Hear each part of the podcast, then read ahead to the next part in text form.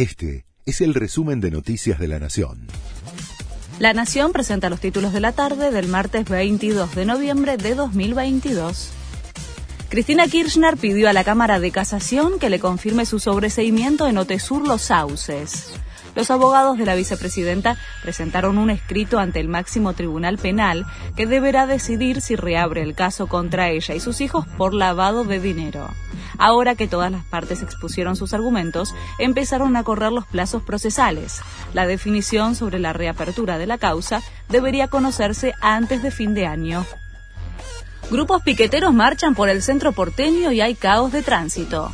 Las organizaciones de izquierda se concentraron en el Ministerio de Desarrollo Social y marchan hacia el Ministerio de Trabajo. Allí sesiona el Consejo del Salario Mínimo Vital y Móvil para negociar la actualización del salario básico, que hoy se ubica en 57.900 pesos.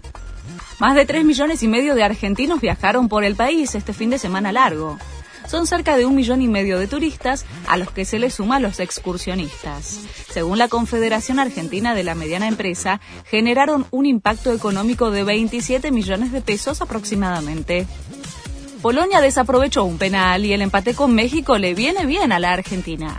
Luego de la inesperada derrota de la selección ante Arabia Saudita, los próximos rivales de Argentina en el grupo C terminaron su partido sin goles. Con este resultado, el seleccionado quedó último, aunque le da algo de alivio ya que depende de sí mismo.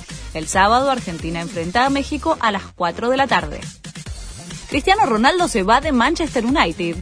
A dos días del debut del portugués en el Mundial, el club inglés anunció en un breve comunicado la desvinculación del jugador.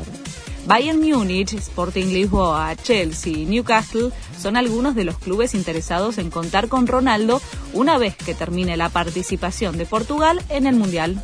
Este fue el resumen de Noticias de la Nación.